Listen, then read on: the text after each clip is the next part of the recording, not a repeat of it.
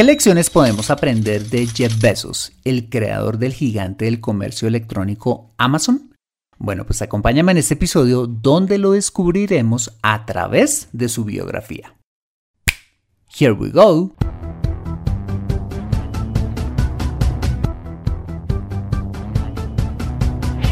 Bienvenido a Consejo Financiero, el podcast de finanzas personales donde aprenderás a manejar inteligentemente tu dinero, salir de deudas, tomar buenas decisiones financieras y alcanzar una prosperidad sólida y duradera.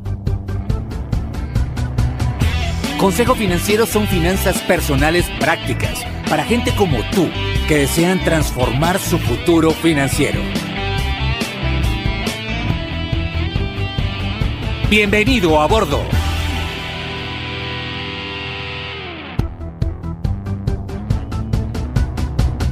Hola, ¿qué tal? Soy Fernando Fernández y sí, esto es Consejo Financiero, tu podcast, tu programa de finanzas personales donde aprenderás a manejar inteligentemente tu dinero, a salir de deudas, a tomar buenas decisiones financieras de consumo, ahorro e inversión y los principios para alcanzar una prosperidad sólida y duradera.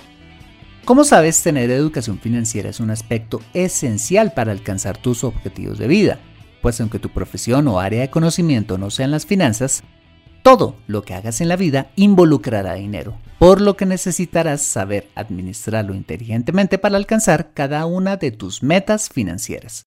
En Consejo Financiero aprenderás a convertirte en un sensei de tus finanzas personales. Y como siempre te invito a visitar www.consejofinanciero.com, donde podrás encontrar este y muchos más contenidos de finanzas personales que su seguro van a ser de utilidad para tu vida financiera. Asimismo, te recuerdo que puedes encontrarme en LinkedIn como Fernando Fernández Gutiérrez y en Instagram como Consejo Rayita al Piso Financiero. Bueno, muy bien, y sin más preámbulos, empecemos con el episodio de hoy. Bienvenidos a bordo.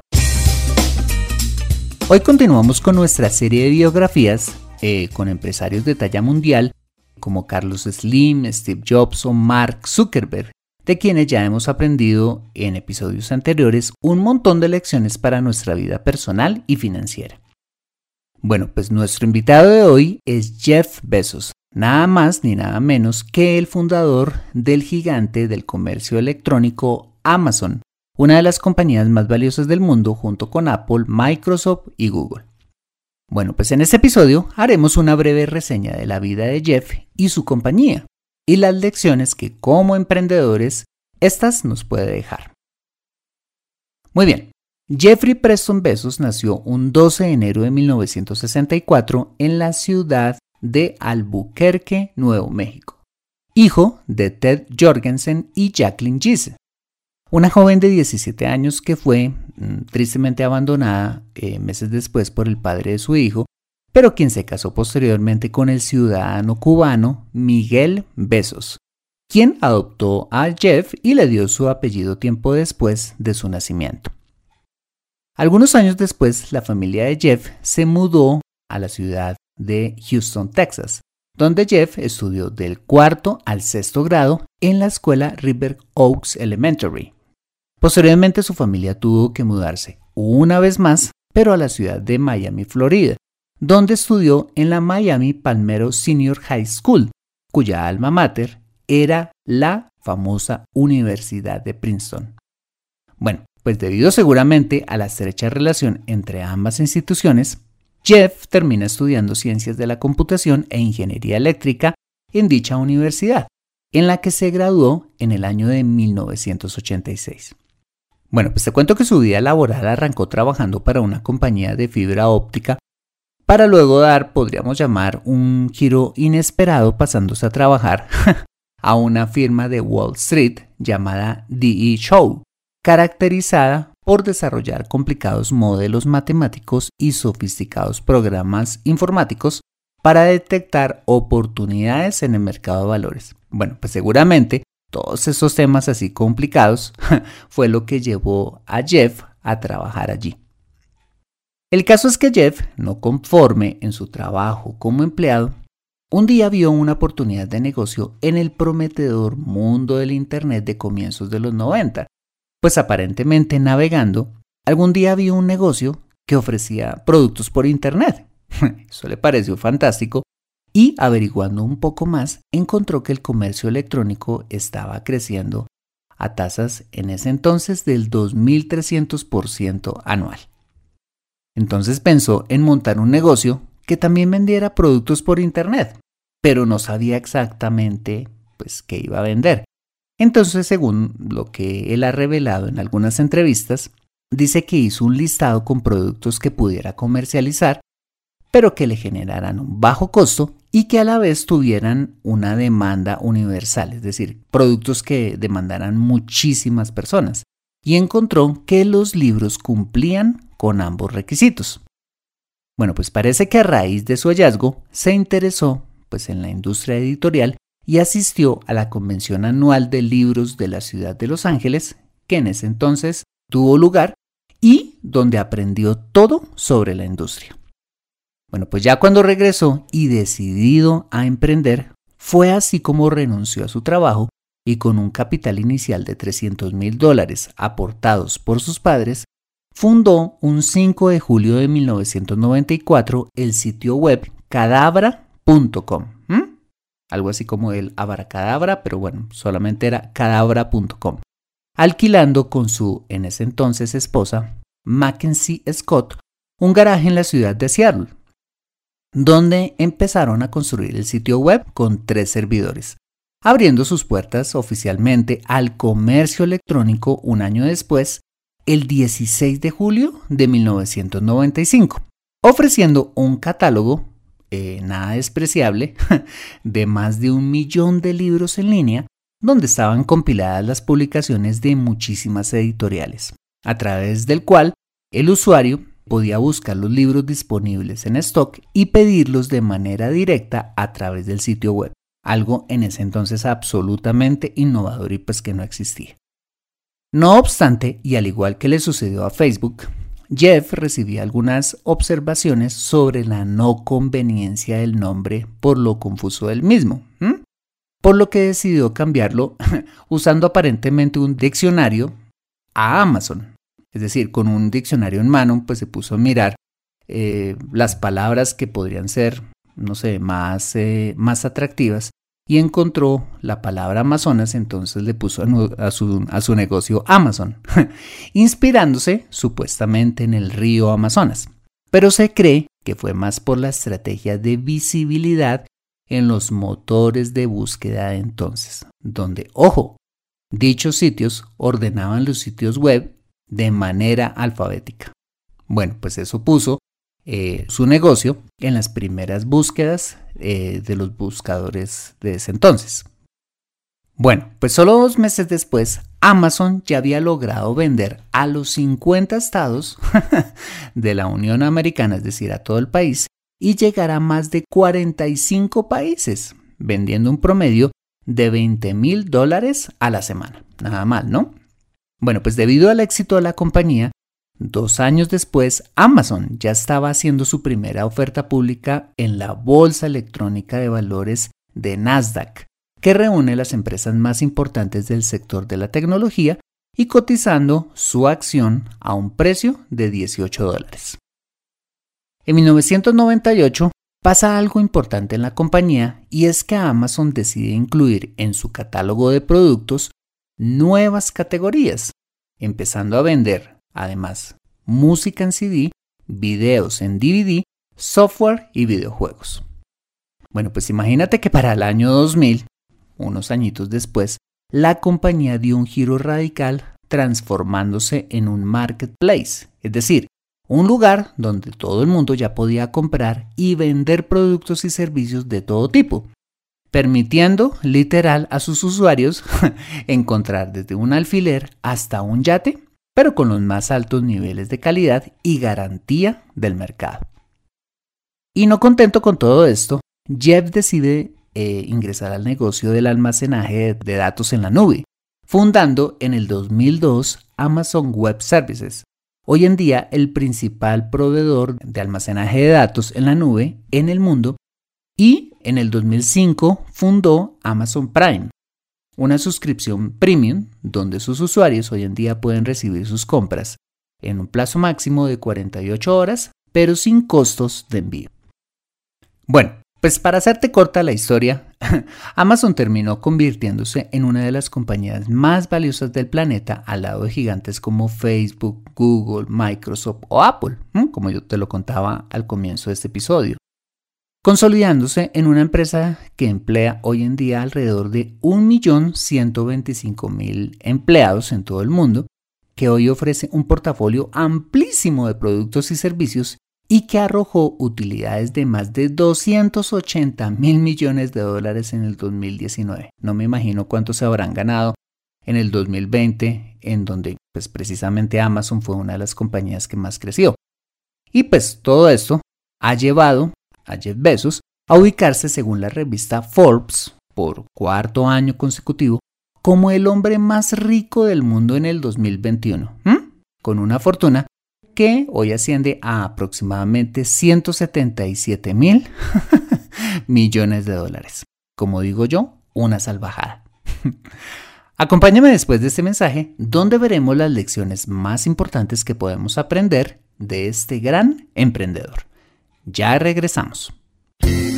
Me siento atascada en mi vida financiera y no sé por dónde empezar. Quiero ahorrar para la universidad de mis hijos, pero no sé dónde hacerlo. Me gustaría invertir en fondos de inversión, pero no sé dónde ni cómo. Deseo tener un seguro de vida, pero no entiendo del tema. Quisiera planear mi jubilación, pero no tengo quien me asesore.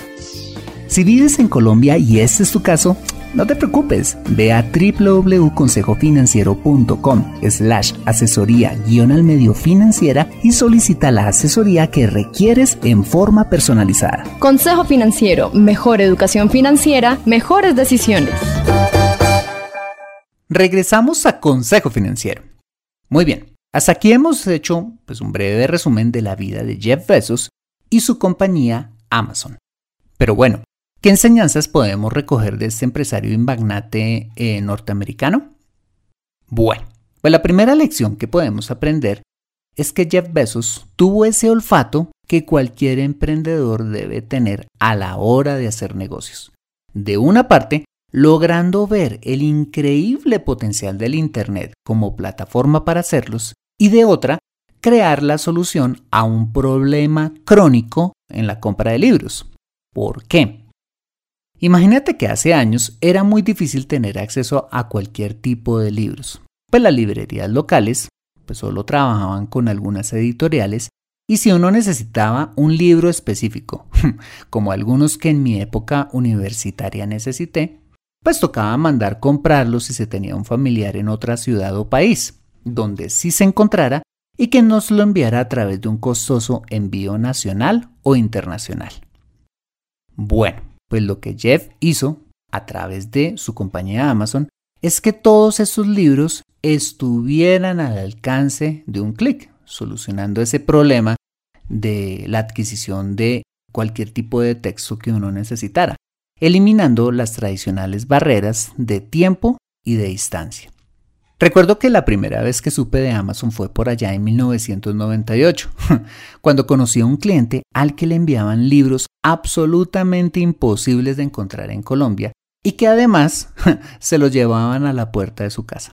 Algo totalmente impensado en esos tiempos. Conclusión, que un buen emprendedor debe tener olfato para las oportunidades que muchas veces se tienen en las narices y que nadie ve. y además que anda en busca de problemas. Por supuesto en el buen sentido de la palabra. Pero ¿qué hace con esos problemas? Los soluciona. ¿Qué fue lo que este empresario hizo con los libros y ahora con cualquier tipo de producto que se te ocurra. La segunda lección que podemos aprender de Jeff Bezos es que como emprendedor lo primero que hizo fue, ojo, aprender todo lo que tenía que saber acerca del negocio de los libros antes de dejar la comodidad de un trabajo con quizás un buen salario y arriesgarse a emprender en algo totalmente nuevo para él. Notemos que este emprendedor no dio el paso sin antes haberse preparado muy bien y ojo, habiendo resuelto el tema de la financiación, aunque eso sí, con deuda familiar, y haciendo un plan de negocios muy bien hecho para ahí sí tomar la decisión de renunciar a su empleo y a una edad en la que aún uno puede tomar eh, semejantes riesgos. 30 años. Una época de la vida en la que si se fracasa se tiene suficiente tiempo para volver a comenzar. El caso es que esto nos enseña es que a la hora de emprender es fundamental volvernos, por favor, unos expertos en el negocio en el que nos vamos a involucrar antes de empezar y sobre todo hacer una muy buena planeación financiera y administrativa que asegure pues no solo la sostenibilidad del negocio, sino poder financiar al menos nuestros gastos básicos. Eso sí, sin recurrir a la deuda. La tercera lección que considero podemos aprender es que Jeff amplió rápidamente su oferta de productos y servicios, pasando de ofrecer solo libros a ofrecer música, películas, software y videojuegos, como ya lo habíamos visto, y más adelante a convertirse en un marketplace. ¿Por qué me parece tan valiosa esta lección? Porque como emprendedores solemos muchas veces a casarnos con una oferta de productos y servicios limitada, no viendo el potencial de venta cruzada que puede tener nuestra propia base de clientes. Mira, toda la vida será más fácil venderle un nuevo producto o servicio a un cliente existente que vendérselo a un cliente completamente nuevo, lo que quiere decir que nuestra base de clientes es una verdadera mina de oro. ¿Ves por qué? Si estás, por ejemplo, en el negocio de la belleza, no te conformes solo con ofrecer productos de cosmética. También le puedes ofrecer asesoría de imagen, servicio de spa, peluquería, estética y todos los servicios relacionados con la industria, ¿ves? O si, por ejemplo, estás en el negocio inmobiliario solo vendiendo propiedad raíz, ¿qué tal si, por ejemplo, te capacitas y le ofreces a tus clientes el servicio de remodelación, diseño de interiores y o arrendamiento a través de contratos tradicionales o Airbnb? Mira, la idea es ampliar nuestra oferta de productos y servicios, pues de esta manera no solo aprovecharemos el potencial de compra de nuestros clientes, sino que lograremos fidelizarlos mucho más. La cuarta lección que podemos aprender de este empresario fue su amplia visión para los negocios. Jeff Bezos pudo quedarse solo con un negocio rentable de libros y dejarlo ahí, pero su visión lo llevó a crecer muchísimo más al punto que a los dos años ya estaba cotizando en la bolsa de valores. ¿Para qué? Con el fin de atraer muchos inversionistas que inyectaran millones a su negocio y así pudiera llegar al punto que ha llegado hoy. Sin contar lo mucho que aún puede haber en la mente de este brillante empresario. Esta es la mentalidad que debemos tener como emprendedores. Una mentalidad de crecimiento que no solo se quede necesariamente en el típico negocio familiar, sino tener una mentalidad que nos lleve a construir grandes empresas, apuntando a la formación de nuestra gente y a la delegación, a dar más empleo, a abrir sucursales en otras ciudades o países y conquistar nuevos mercados. Eso sí, y como siempre lo hemos dicho en este programa, sin perder el equilibrio entre nuestra vida personal y laboral. Muy bien, pues así como hay lecciones muy positivas que, como acabamos de ver, podemos aprender de Jeff Bezos, también hay algunas lecciones no tan positivas que nos arroja su, su biografía, del tipo no lo intentes en casa, como por ejemplo el alto riesgo que asumió en la financiación de su negocio, endeudándose casi que en un 100% para emprender, arriesgando los 300 mil dólares que sus padres le dieron, que constituían el patrimonio de toda su vida. Afortunadamente, las cosas salieron bien, pero ¿qué hubiera pasado si el negocio de, de Jeff Bezos hubiera fracasado? Bueno, pues que su padre se hubiera quedado sin el capital que había construido toda la vida y su madre se habría quedado sin su plan de jubilación. El caso de Jeff Bezos tuvo pues un fin feliz, pero la verdad es que en la gran mayoría de los casos no pasa eso, sino que tristemente muchos emprendedores que financian sus negocios con deuda no solo terminan quebrados, sino además, y como si fuera poco, terminan quebrados, teniendo que volverse a emplear para vivir y pagar sus deudas. Ahora, con eso no te estoy diciendo que no emprendan ni asumas riesgos, no, lo que te estoy diciendo es que puedes construir un capital propio para arrancar tu emprendimiento, eh, preferiblemente en pequeño, sin deuda, y si no funciona, pues no pasa nada.